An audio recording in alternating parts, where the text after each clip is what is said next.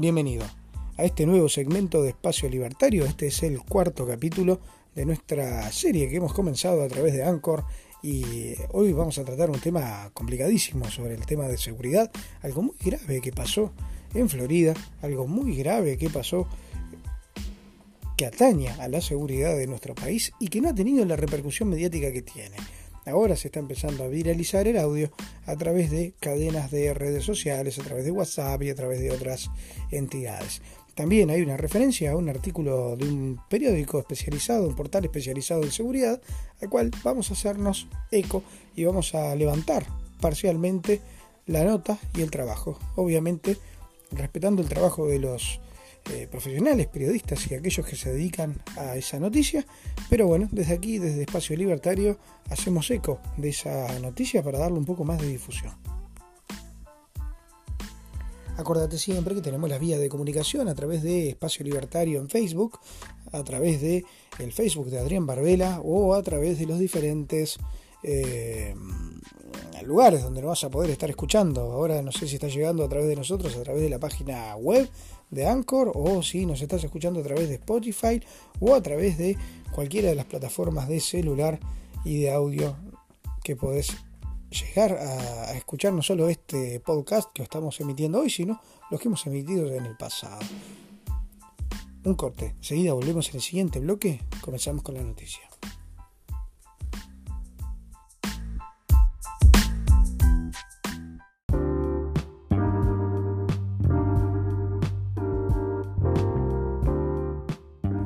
Bueno, como les decía, vamos a ir levantando ahora en este segmento esa noticia de la que estamos hablando de un portal de seguridad que es el siguiente que te vamos a estar diciendo. Es www.defensa.com barra Uruguay porque en realidad este es un portal en el que habla de todo. Quien escribe es Javier Bonilla, obviamente esta es una nota y un espacio con todos los derechos reservados de autor pero bueno, vamos a, transcribir parte de, lo acontecido allí. Básicamente lo que sucede, eh, esto que estamos leyendo que escribió Bonilla es una denuncia, ¿verdad? Lo que escribe este eh, especializado en seguridad que escribe para esta columna, Javier Bonilla, 30 de octubre del 2019. Dice, al iniciar la madrugada del pasado domingo, día en que las Fuerzas Armadas y de Seguridad estaban abocadas en su eh, colaboración con la custodia de las urnas y los circuitos electorales a nivel nacional, desde las horas obviamente que va, que comprende eh, prácticamente todo el día y altas horas de la madrugada, como siempre. Sucedió que en el batallón número 15 de infantería mecanizada, donde hay una planta en donde se fabrican explosivos, que es una planta eh, de material altamente especializado y armamento del ejército, el PESMA, allí, allí intentaron entrar cuatro individuos, los cuales estuvieron armados por cuatro puntas y apoyados por un dron. Cuando intentan ingresar en la base, se supone y se presume que la idea es obviamente robar material explosivo, que es lo que se fabrica allí, porque además estaban preparando una entrega grande, importante, por lo cual la producción tenía ese... Eh, la explosión de esto es importante, explosión en el sentido de, lo profundo, lo complicado, lo, jodido que es eh, estar eh, hablando de esto. Esta es una noticia que surge acá en este portal, es muy interesante, tiene todos los perfiles registrados, lo cual no vamos a estar leyendo completamente la noticia ni, ni su reproducción parcial tampoco, porque eh, la, web alude a los derechos de autor y hay que pedir autorización para poder transmitir esto. Pero esta misma noticia la levanta el diario El País. Y entonces lo que vemos en el diario El País es básicamente lo mismo. Y ahí podemos sí leerte el titular del diario El País, que es lo que vamos a hacer ahora en estos momentos. A ver, dame un segundito que la estamos buscando. Mientras tanto, te dejo con la música y ya volvemos.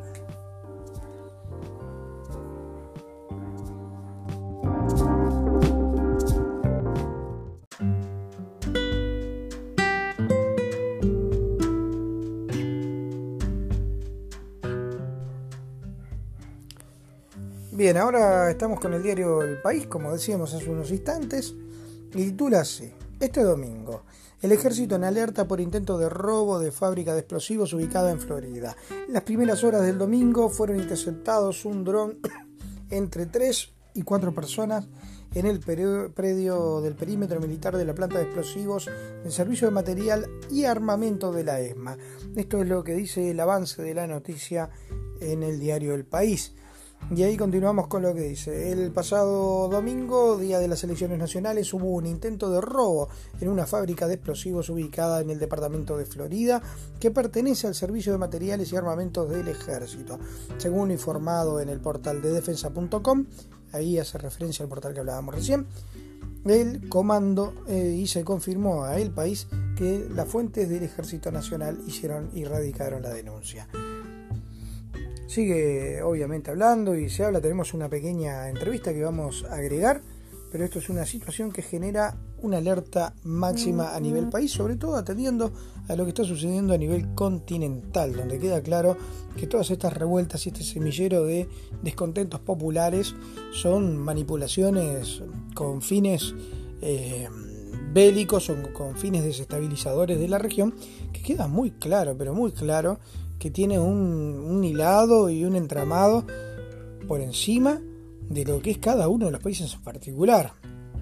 Eh, se trató de hacer en Panamá, no funcionó, se trató de hacer en Nicaragua con los defectos, efectos devastadores que ha tenido, se trata de hacer en, eh, Ecuador con los efectos dramáticos que está teniendo esa crisis, se trata, se ha hecho en Perú con una disolución del Parlamento, se está haciendo en Bolivia prácticamente con una crisis a nivel eh, social eh, que está prácticamente al borde de una guerra civil o comenzando una guerra civil.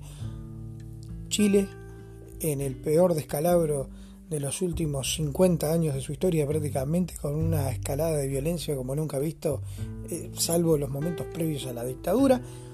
Y así estamos en el continente, con una Argentina que viene piloteándola y ahora están un poquito tranquilos porque en realidad ganó, ganó Cristina Kirchner, pero se le complicó bastante. Pues digo Cristina Kirchner y no Fernández porque en realidad quien ganó fue Kirchner. Ya está. 25 causas abiertas o más y, y termina siendo vicepresidenta de la República electa. Increíble lo que pasa en ese país. Bueno, les dejo por acá. Ha sido esta noticia. En un ratito el comentario y el análisis particular fragmento chiquitito de un audio que tenemos ahí en la vuelta, en donde se hace referencia a este tema. Ahí voy. Llegar a generar, dando directamente a los explosivos, esto es un en una América que está muy conmocionada y ninguna de las hipótesis queda afuera.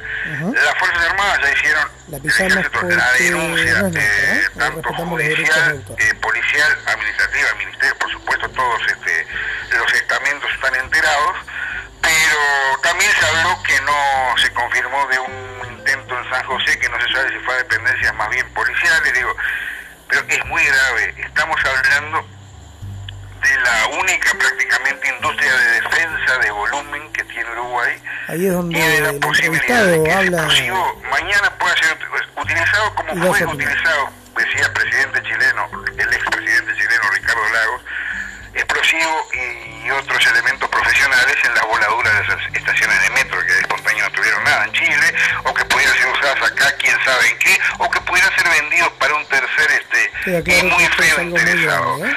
La cuestión es que se supone que es algo bastante más grande y la punta de un iceberg muy probablemente este, de muy, muy, muy, muy, muy feas consecuencias. Este, y además con, con, otro aditamento. Esto está circulando a través Se ha comprobado que la mayoría de los ataques a dependencias militares o, este, o policiales estratégicas en el interior siempre tienen la misma No excusa por parte del atacante. de armas, ¿eh? Los robos de armas que hubieron O sea, ya hay como eh, una 10 años un entramado legal ya pasados. preparado automáticamente varios porque dice que eh, toma dos son cuatro la respuesta que se da si hubieran Muy sido bien, voy a adelantar si hubiera rápidamente sido porque en la- realidad le voy a la- respetar la- el audio. las partes involucradas recurren a lo que somos los pocos periodistas especializados en materia de defensa de acá que podemos ver eh, algo más que un cazador como puede ver la prensa local de Florida, ¿no? Este, con todo respeto, eh, con todo respeto, digo, pero o, o que podemos ver que hay algo más que espontaneidad en todos estos movimientos que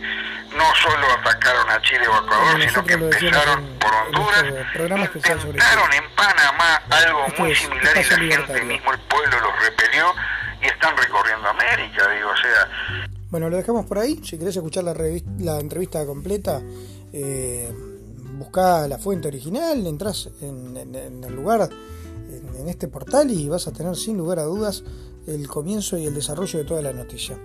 Bueno, esto es Espacio Libertario Radio. Queríamos no estar ausentes en este tema. Se nos ha criticado porque hemos hablado de que ha sido lo de Chile una manipulación a nivel internacional con eh, un hilo conductor que desestabiliza todo el continente. Y bueno, esto queda claro que, que, es así. Lo que nos resta desde acá es decir, a ver por qué las agencias internacionales que tienen la información sobre este tema y estos asuntos, ¿por qué no la hacen pública para que, bueno, todos podamos saber quiénes son los responsables que están detrás de la desestabilización de las democracias en todo el continente latinoamericano? Desde aquí, desde Espacio Libertario, será hasta la próxima.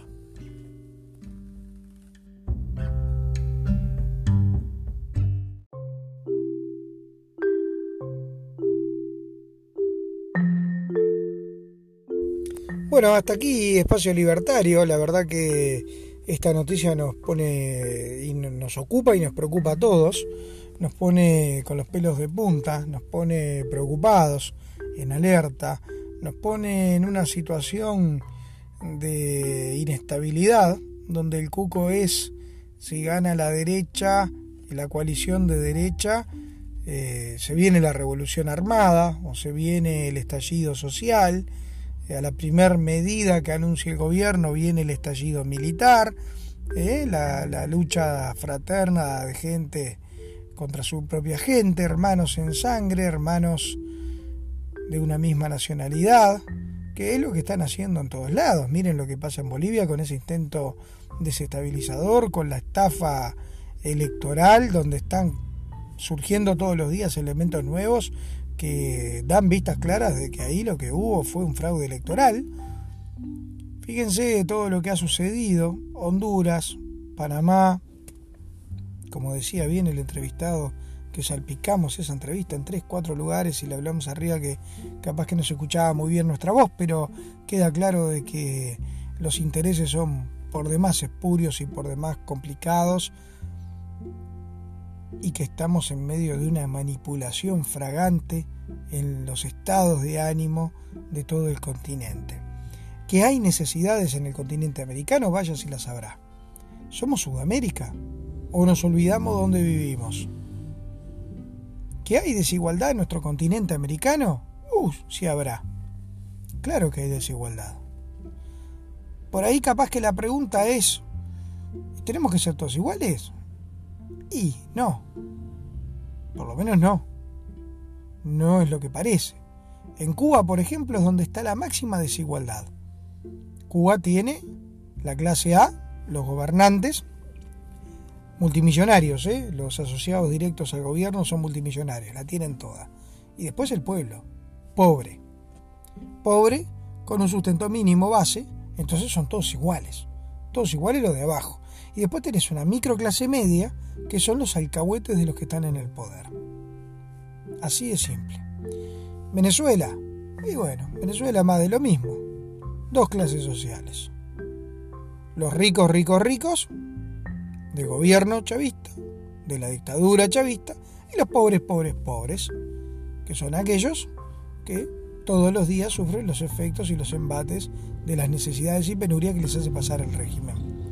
Y una mínima clase media que se sostiene en base a corrupción, en base a pagarle vicios al gobierno, coimas, y en base a empresas que funcionan de forma dudosa. Honduras, Nicaragua, lo intentaron en Panamá, Chile, en el medio de un caos con explosiones en los metros, como decía el entrevistado, donde fueron explosivos profesionales. Acá en Uruguay se vienen robando armas desde hace cuánto. Varios batallones han sufrido y armerías del ejército han sufrido a lo largo de estos años diferentes ataques de armamento. La mejor hipótesis de todas, que era la que plantea, la más linda de todas, la menos fea, digamos, de grupo, que sea un grupo narco que se está armando para una guerra entre narcos. Pero en el contexto regional, y bueno muchachos, 2 más 2 es 4, parece que hay gente que se está armando hasta los dientes para salir a desestabilizar. Ojalá no alcancemos el estado prácticamente de guerra civil que hoy tiene Venezuela. Ojalá no tendremos que luchar hermanos contra hermanos. Un abrazo grande para todos. Esto es Espacio Libertario. Acá buscamos las libertades de todos. Chao, chao.